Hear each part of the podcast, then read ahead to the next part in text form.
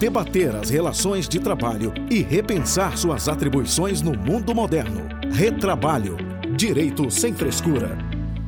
Olá, olá, bom dia, boa tarde, boa noite. Este é o Retrabalho Podcast. Eu sou Cássio Moro, ao meu lado está Alberto Nemer. Nemer, hoje vamos falar de um assunto delicado. Vamos falar da reforma trabalhista, especificamente dos desafios e das questões econômicas dessa reforma, não é? Quem que nós trouxemos hoje para ser entrevistado, para conversar conosco? É isso mesmo, Cássio. É um assunto muito importante que está em voga e trouxemos um convidado mais do que especial que vai estar com a gente aqui pelo celular que é o Pedro Fernando Neri. Tudo bem, Pedro? E aí, Alberto, Cássio, tudo bom? Tudo bem. Primeiramente, queria agradecer assim a sua participação, sua disponibilidade. Sei que é uma, você é uma pessoa muito ocupada. O Pedro, ele é bacharel em economia, mestre e doutor também em economia pela Universidade de Brasília e, além disso, ele é colunista do Estadão. Pedro, vamos lá então. É, eu fico até meio sem jeito que você é formado mestre e doutor em economia. Eu ainda sou acadêmico, estou no terceiro ano de economia. Tenho graduação em direito, bacana. mestre em processo, mas enfim, eu vou chegar lá um dia. É, vamos começar aqui com uma pergunta importante que eu sempre faço aos nossos convidados. Que time você torce, Pedro? Cara, por acaso eu torço pro Fluminense, mas eu sou, sou brasiliense, então não tenho acompanhado muito o time, não. Eu, tô, eu tenho, não sei porquê, eu sou flamenguista, acontece. Né? A minha esposa é tricolor também, por incrível que pareça, deu certo a gente. A minha família é tricolor também. Minha mãe, minha irmã. A gente vai fazendo um bate-papo de futebol aqui um dia. Vamos lá, começar com perguntas relativas à sua área, vamos falar de coisa séria. É, eu, eu, li um artigo seu, recente, recente não, lá de 2017, é, é quando a gente estava naquela, naquela aprovação da reforma trabalhista, você falava, falou uma coisa interessante. O desafio da reforma é, é o mesmo da CLT, regular, um dos, regular o, o, o mercado do trabalho, é, que é um dos mercados de trabalho mais desiguais do mundo. Aí me veio uma pergunta para você. Uh, o, tem uma frase que eu, que, eu, que eu ouvi na faculdade ainda, lá nos anos é, 90, que dizia o seguinte: uh, o Sayão Romita que falou. Uh, se lei resolvesse o problema do desemprego, bastaria uma única lei dizendo o seguinte: artigo 1 está extinto o desemprego. Então a pergunta que eu venho, a primeira pergunta que eu venho falar é o seguinte: você acha que uma reforma, a própria lei, uma CLT, uma lei trabalhista pode ser uma solução para acabar com o desemprego? Olha, eu acho que essa é uma, é uma grande pergunta. Eu não acho que com lei a gente consiga acabar com o desemprego, mas no mundo todo, é, governos, parlamentos, academia se dedicam a, a, tentar buscar uma legislação trabalhista que seja mais amigável ao emprego.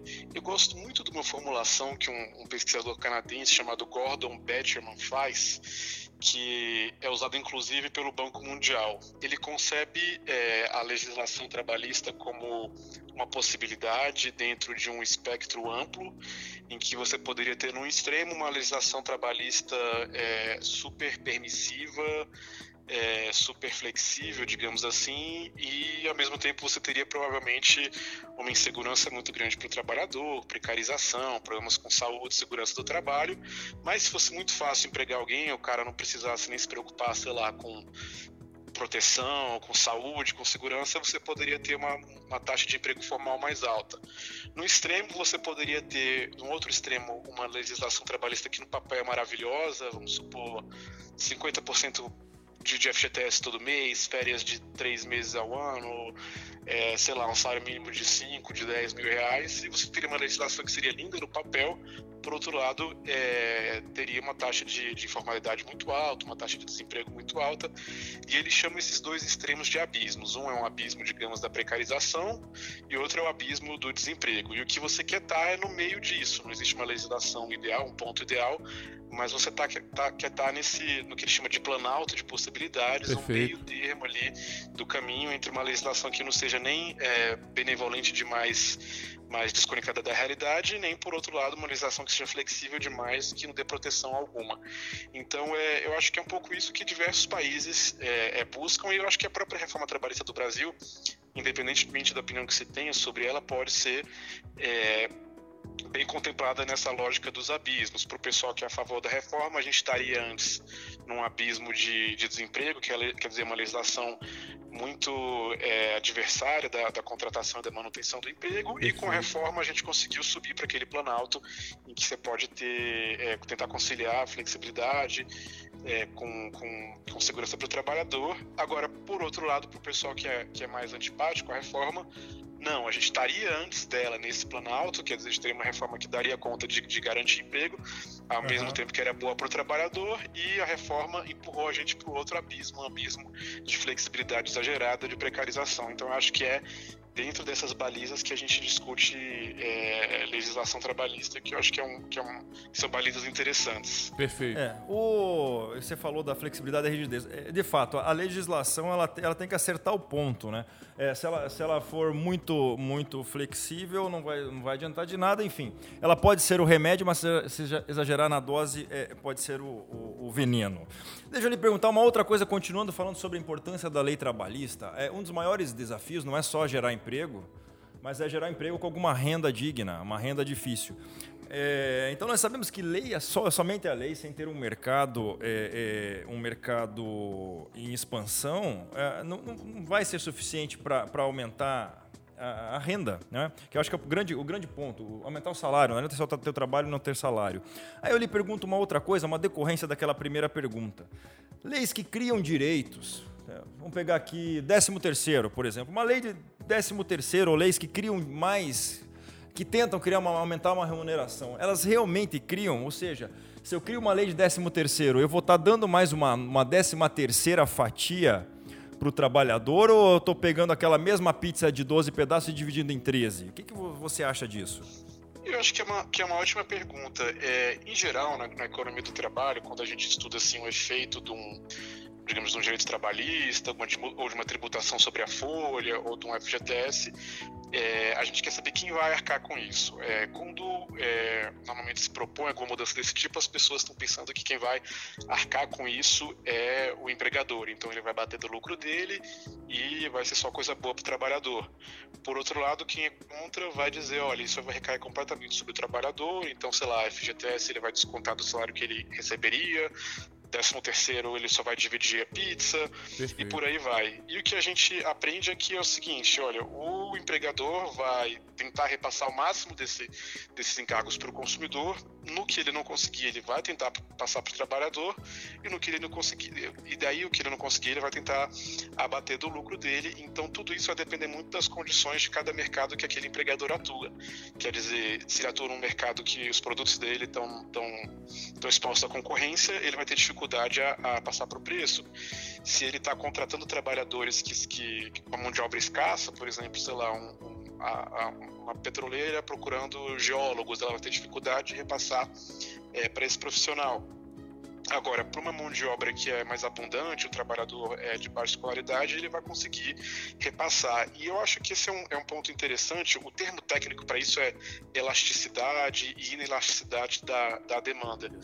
Acho que a gente Perfeito. observa no Brasil isso de uma maneira é, é bastante é, clara, que a gente percebe que trabalhadores de nível de escolaridade menor, de nível de renda menor, são é, é, mais entusiasmados com a CLT, ao passo que quando o trabalhador vai ficando, é, trabalhador de nível de produtividade maior, de renda maior, de escolaridade maior, ele começa a fugir da CLT, porque ele percebe que o contrato para ele pode ser melhor é, sem essas amarras. Então, é, para o trabalhador que tem um poder de barganha maior, ele é, acaba perdendo com, com direitos trabalhistas em excesso, digamos assim para o trabalhador, e não à toa muitos são CPJ, para o trabalhador de menor escolaridade, a FGTS, 13 terceiro é, é, férias, pode ser ganho, desde que ele consiga manter o emprego. E aí, é, sem me alongar demais, a gente tem um outro grupo de trabalhadores que a gente fica muito preocupado, que é o cara que está informal, desempregado e que pode é, é, ter o seu custo de contratação encarecido com esses direitos. E aí a gente remete àquela questão que o Cássio colocou no início, quer dizer, é muito difícil regular um mercado de trabalho tão desigual quanto o brasileiro, em que você tem, sei lá, taxa de desemprego baixinha em Santa Catarina e taxa de desemprego altíssima na Bahia, e se você quer conceder um direito para os trabalhadores de Santa Catarina, que os empregadores dali podem arcar, que pode ser ganho para o trabalhador, você pode estar dificultando muito a contratação do, do, do cara que acabou de sair do ensino médio em Juazeiro. Perfeito. Então é, é, é muito difícil falar de, de uma legislação única para um país como o nosso. A reforma tentou equilibrar essas coisas, deu um papel importante para a negociação coletiva, que é uma tentativa de descentralizar um pouquinho essa regulação, mas eu acho que a gente vai discutir por muito tempo, acho que por décadas no Brasil, qual é a melhor é, legislação para um conjunto de trabalhadores que é tão heterogêneo, né? Concordo, Pedro. Assim, eu, eu costumo defender nos nossos debates aqui que a, a CLT, na minha opinião, é muito arcaica, ela hoje é uma colcha de retalhos, né? Assim, ela eu nem chamo de reforma trabalhista, eu chamo de modernização da legislação trabalhista. Ela tentou trazer um aspecto moderno para essa relação hoje de trabalho que, que existe. Eu, eu, mas na minha opinião, ela foi muito tímida, em que pese ela ter alterado algumas questões estruturais, eu acho que ela foi muito tímida. Eu acho que nós precisamos avançar em mais legislações hum, trabalhistas, modernizá-las. Isso não significa retirar direitos, mas dar novas opções de direitos, novas opções de, de contratações.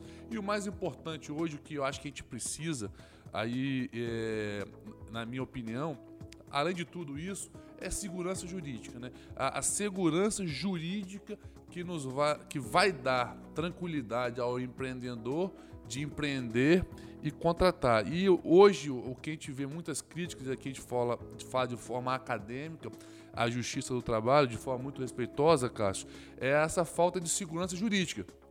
E a gente vê tribunais é, dando, tota, é, distorcendo a legislação, é, principalmente de, é, não querendo aplicar eventuais alterações, isso nos causa, inclusive, um arrepio muito grande. Então, sobre esse viés, eu queria entender assim, o que, que você acha de, de, desse, dessa problemática que eu trouxe. Eu acho que é, que é essencial, é, Alberto, porque a gente está falando de uma reforma trabalhista que não foi de fato implementada ainda, né? Tanto porque existe um receio ainda grande por parte dos, dos empregadores, quanto porque existe, eu acho que alguma letargia aí no, no, no caso do, do, Supremo de dar a palavra final. Eu acho que o Supremo tende a ser, é, pelo que a gente tem acompanhado, simpático ou favorável a, a, a reforma trabalhista em geral, ou para falar de uma maneira mais rigorosa, tende a considerar é, que ela é constitucional, por exemplo, questões como o trabalho intermitente, mas o, o Supremo tem demorado muito para pautar esses temas. Né? A gente vê que outros temas de importância muitíssimo menor, mas que estão aí nos jornais, acabam sendo discutidos com uma velocidade impressionante. Isso é verdade. Mas uma legislação pois que é. afeta dezenas de milhões de pessoas acaba. É, sendo deixada para depois. E eu acho também que a gente pode falar de alguma responsabilidade aí do Poder Executivo, que a gente fica tão obcecado em falar em reforma, mas eu acho que tem intervenções tão simples que, que o Executivo poderia fazer é, para ajudar a implementar a reforma, ajudar a diminuir as dúvidas que existem, é, talvez facilitar em termos de sistema, de tecnologia, a contratação de acordo com a reforma. É, não sei, eu tenho a impressão que, que já tem quase três anos da reforma trabalhista, mas muita gente que deveria ainda não conhece tanto é, coisas simples, como a gente estava falando do trabalho intermitente, as jornadas parciais. Eu acho que isso acaba é, talvez atrasando essa, essa adoção. Agora, sem dúvida, a, a insegurança jurídica é um, é um, é um ponto, ponto importante. A despeito disso, a gente tem visto no, tem acompanhado que no ano passado houve uma adoção maior dos, dos novos contratos e eu acho que isso seria muito bem-vindo, né? especialmente porque a gente está é, tá falando de um país que é muito desigual, que tem taxas de pobreza muito altas e que, e que tem essas, essas, essas taxas de pobreza, de desemprego concentradas nos trabalhadores mais jovens é, muitas vezes egressos num sistema educacional que, que não foi capaz de prepará-los para o mercado de trabalho e ao Perfeito. mesmo tempo a gente tinha uma legislação que exigia demais desse trabalhador, ele tinha que ter uma produtividade altíssima, ser contratado só se fosse 44 horas e, e é, é, enfim, criando barreiras que muitas vezes trabalhadores não conseguiam suprir. Então, eu acho que seria muito importante que o STF agilizasse o entendimento sobre a reforma para facilitar a inclusão desses trabalhadores mais excluídos no, no, no mercado de trabalho o, formal. O, Pedro, então, pelo que eu entendi de você, é, é, do que você falou, e eu concordo, a, CLT, sendo ela extremamente rígida, inclusive não levando em consideração essa, essas diferenças que nós temos em regiões do Brasil e essa diferença com trabalhadores mais jovens e tudo mais, ela acaba sendo segregacionista, ela está deixando uma margem de trabalhadores que não têm nem a condição de ser registrados e por isso que nós temos essa informalidade? Eu acho que sim, eu acho que ela. Eu tenho, eu tenho gostado de falar que ela ergue muros, assim, para esses trabalhadores. Então, é, entra naquele paradoxo de proteção que a gente estava falando mais cedo.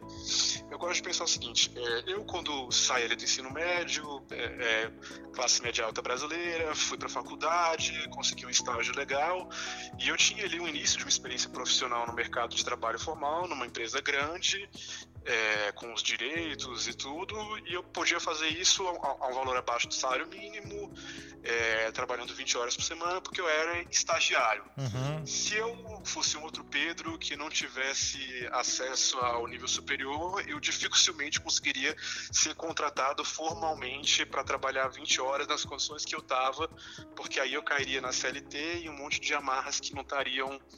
É, é, enfim, que, que, que dificultaria a minha contratação. Ao Excelente mesmo tempo, ser contratado 44 horas é um pois risco é. grande para a empresa, porque ela tem que treinar, aquele trabalhador pode não se adaptar.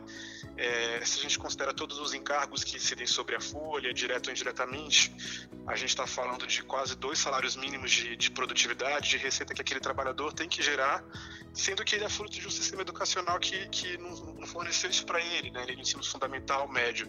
E não à toa a gente vê uma taxa de, de informalidade, de desemprego muito alta há muito tempo né? É, no Brasil, não é só agora. É, embora essa essa, esse tema tenha sido tocado mais recentemente pelo presidente Jair Bolsonaro, desde a campanha, de uma maneira bem reducionista, falando que o trabalhador tem que escolher Exato. se ele quer ter emprego, se ele quer ter direitos. Esse é um tema antigo. O próprio presidente Lula falava em termos muito parecidos. Olha, esse, é, alguns dizem que se a gente fizer um contrato especial para o jovem, ele vai ser um trabalhador precarizado, mas ele não é precarizado estando desempregado, companheiro.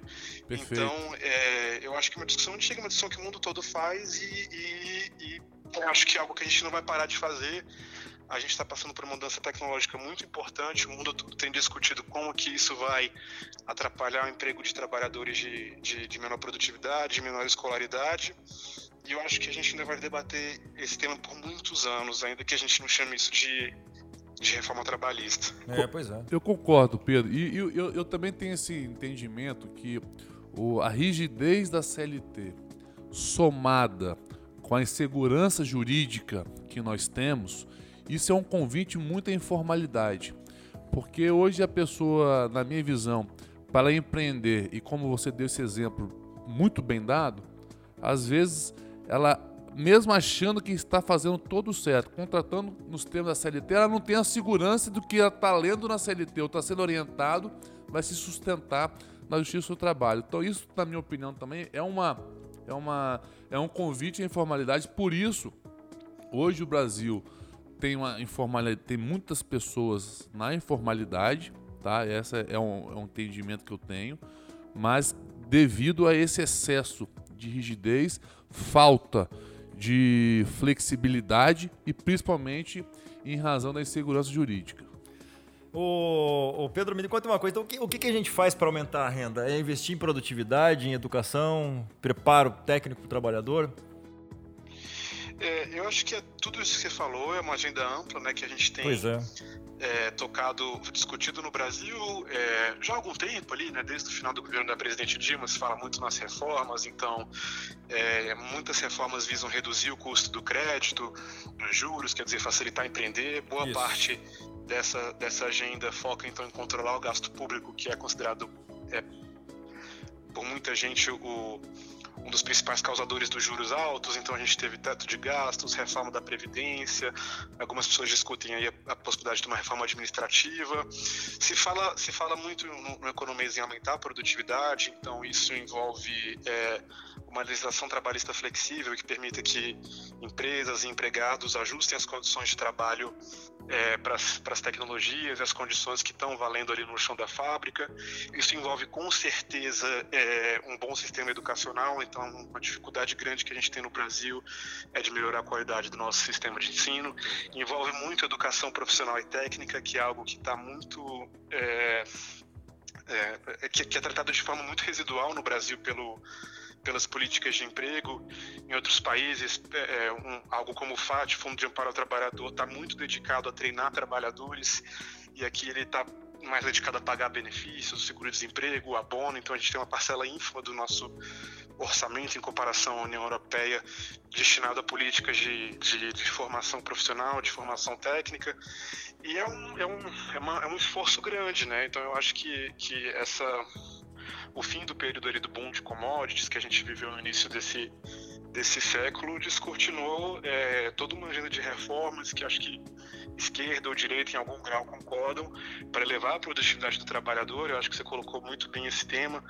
Uma outra questão muito difícil que a gente tem é, nos próximos anos é o fim do nosso chamado bônus demográfico menos brasileiros nascendo, Exato. então a gente não vai conseguir mais crescer só com mais gente é, existindo, a gente tem que ter é, é, trabalhadores produtivos. Perfeito. E, e, é difícil, a gente tem visto aí um, é, uma, uma recuperação econômica no Brasil nos últimos anos, mas muito ainda aquém do que a gente precisa para reduzir pobreza, para ter é, as famílias vivendo no, no nível de prosperidade é, que a gente deseja. Né? Então, acho que é um caminho é, muito longo que passa por muito do que você colocou, né? produtividade e educação. É, quando a gente fala em produtividade, a gente tem que, a gente tem que pensar até na evolução tecnológica. O trabalhador de, de baixa renda, aquele pouco qualificado, ele vai ter que se qualificar, porque senão nós, nós estaremos perdendo é, é, bons empregos para outros países que desenvolvem tecnologia. Enquanto a gente está aqui investindo em cursos de especialização técnica para torneiro mecânico no mundo de desindustrialização, países como a Inglaterra já estão fornecendo cursos de, de, de programação de computador para crianças de ensino fundamental, né? Então acho que é, esse acho que é um foco importante, né? É. Sem dúvida. E, e em muitos lugares, é, Cássio, é, é, muito comum que boa parte disso que a gente chama de qualificação seja feito no próprio local de trabalho, né? E aí, de novo, a gente entra na questão da rigidez da CLT, aquele tanto de ação é, é, é de, de, empresa treinou o cara no trabalho, Exato. mas isso se deveria ser hora extra ou não ou o caso de empresas que não, não, não, querem treinar funcionário porque acham que o funcionário vai sair daqui a pouco, porque, sei lá, é mais vantajoso para ele se demitir, pegar FGTS, seguro-desemprego, porque a legislação induz a rotatividade. Então, esse é um problema que a gente tem, né? Porque, de fato, para o Estado é muito difícil monitorar qual é a tendência em cada setor para você treinar, como você colocou, o torneiro mecânico em algo que seja mais relevante, a tecnologia está mudando. Então, é, é, o ideal seria que, que as empresas é, é estivessem mais bem posicionadas para fazer isso. Isso acaba passando é, não só pela atuação estatal, mas por uma legislação trabalhista que seja amigável à qualificação desse trabalhador. Né? É, eu, eu, só eu lembrei de um fato agora que você falou. Na minha época de faculdade, eu trabalhava num banco, num antigo banco, tradicional banco curitibano em que o, o, banco resolveu qualificar melhor seus gerentes e, e custeou cursos de, de eh, universitários de administração para os seus gerentes. Muitos não tinham curso universitário naquela época. E além deles terem pedido como salário in natura o curso de educação antes da reforma da CLT da época, ainda pediram as horas extras pelas horas destinadas à faculdade. Era um, é um absurdo Uma isso, loucura. né? Veja que coisa. Não era juiz naquela época, era estudante ainda. Mas enfim, Neymar, contigo. É legítimo, mas aí você vê se o empregador vai ficar né, querendo treinar. Então perde todo mundo, perde, perde, os trabalhadores que não estariam dispostos a processar e deixaram de perder qualificação. Exato, a sociedade perfeito. perde em serviço, em produtividade. É muito difícil, né? Pedro, é, uma pergunta que eu queria fazer é o seguinte: hoje nós caminhamos para dois anos da modernização da legislação trabalhista. A minha visão ela foi tímida, né? Então eu queria, eu queria te fazer duas perguntas. Primeiro, de, nesses dois anos, quais são os aspectos positivos que você enxerga nela e o que, que você acha que faltou e que se você tivesse o poder da caneta você faria? Boas perguntas, Alberto. Eu acho que nesses últimos dois anos é, a gente teve desdobramentos positivos. Embora a taxa de desemprego não tenha cedido tanto quanto a gente gostaria, a gente teve um aumento no nível de emprego da ordem de 4 milhões de pessoas. É, a gente não observa isso tanto na taxa de desemprego, porque a demografia ainda está colocando gente na população economicamente ativa, e por conta da crise, muita gente que não estava no mercado de trabalho passou a procurar um emprego para ajudar em casa. E, mas concretamente a gente teve um ganho de emprego e a gente tem tido um, um, ganho cada vez maior do emprego formal. A gente sabe que esse ganho de emprego é, total foi muito dominado pelas preocupações informais, por exemplo, o caso das novas plataformas de tecnologia, os entregadores de comida, Perfeito. os motoristas, e isso, essas são ocupações, é, é, enfim, tipicamente informais. É, então, não é um emprego de boa qualidade ou de melhor qualidade como da carteira assinada.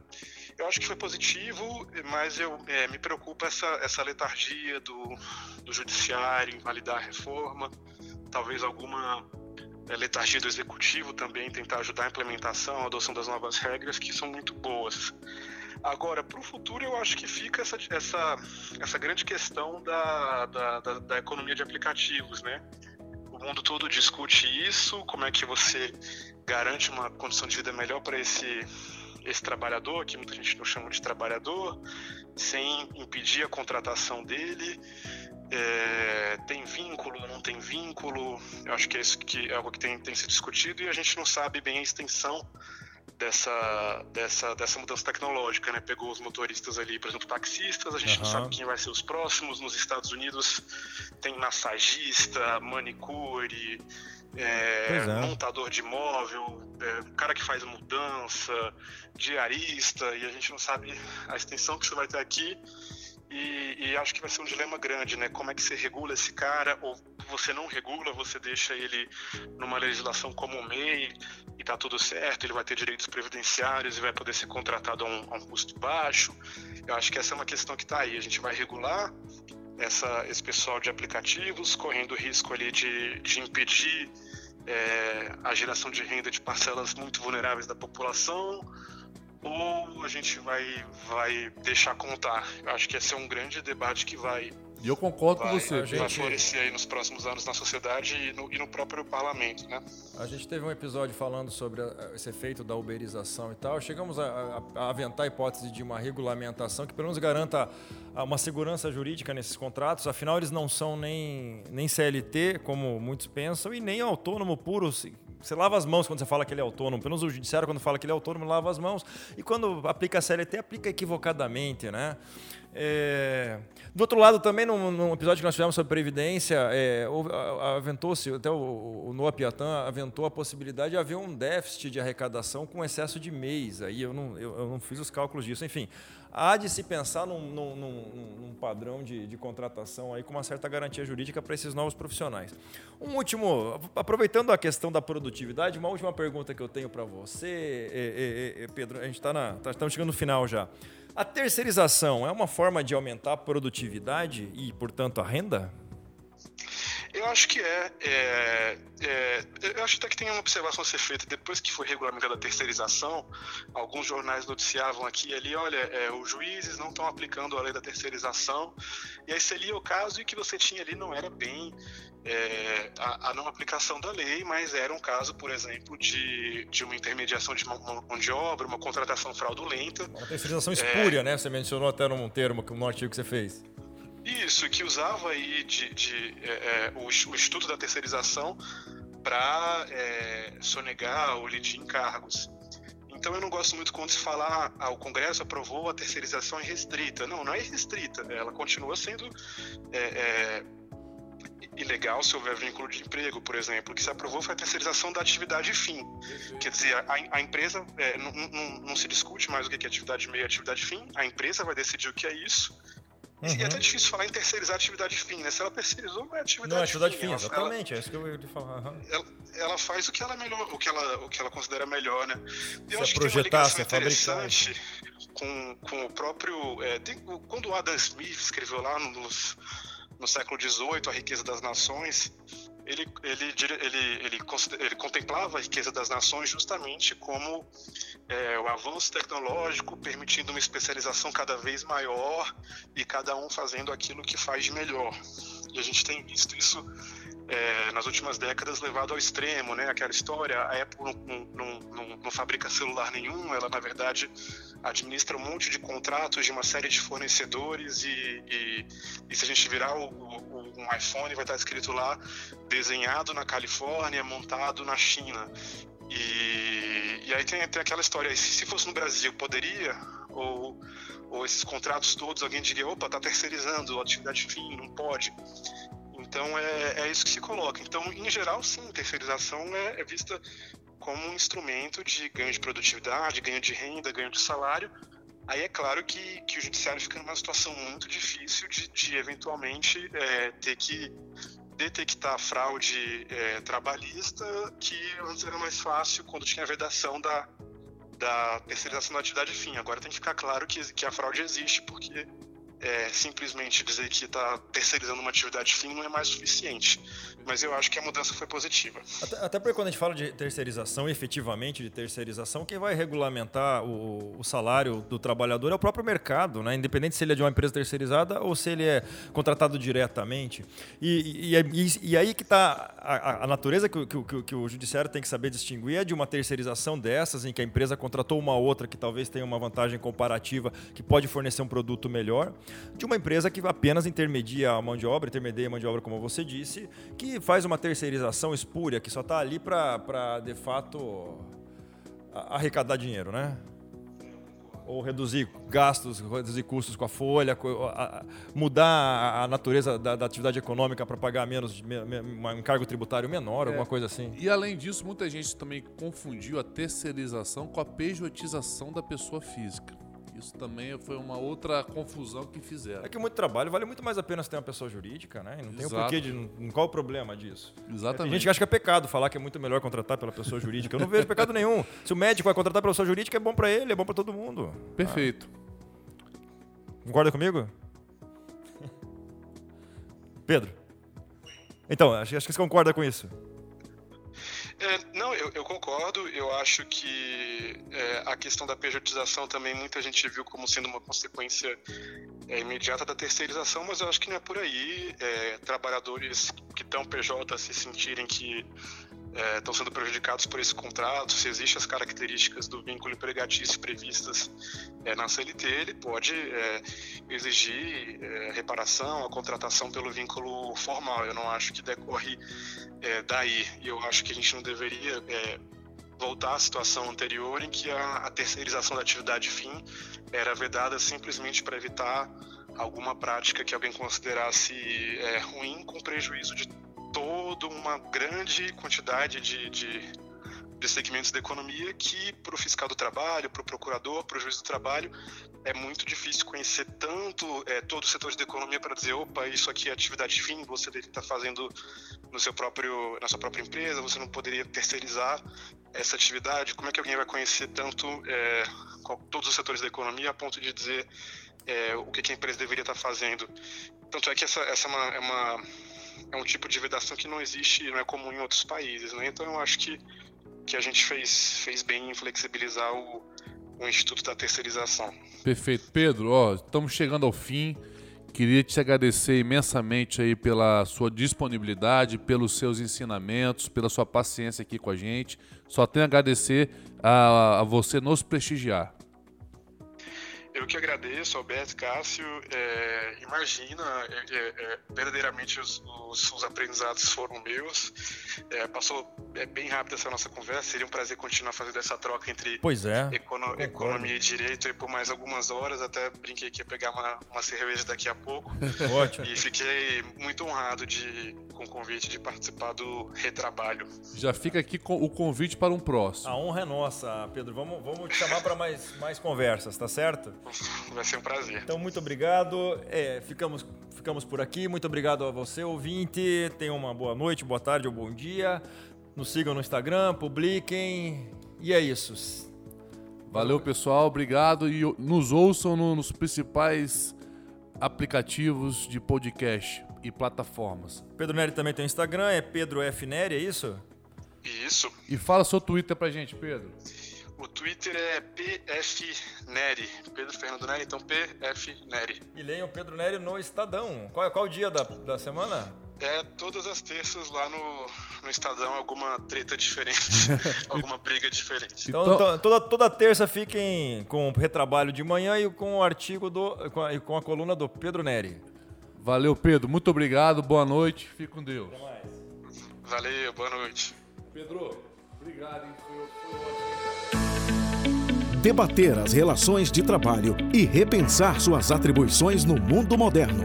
Retrabalho Direito sem frescura.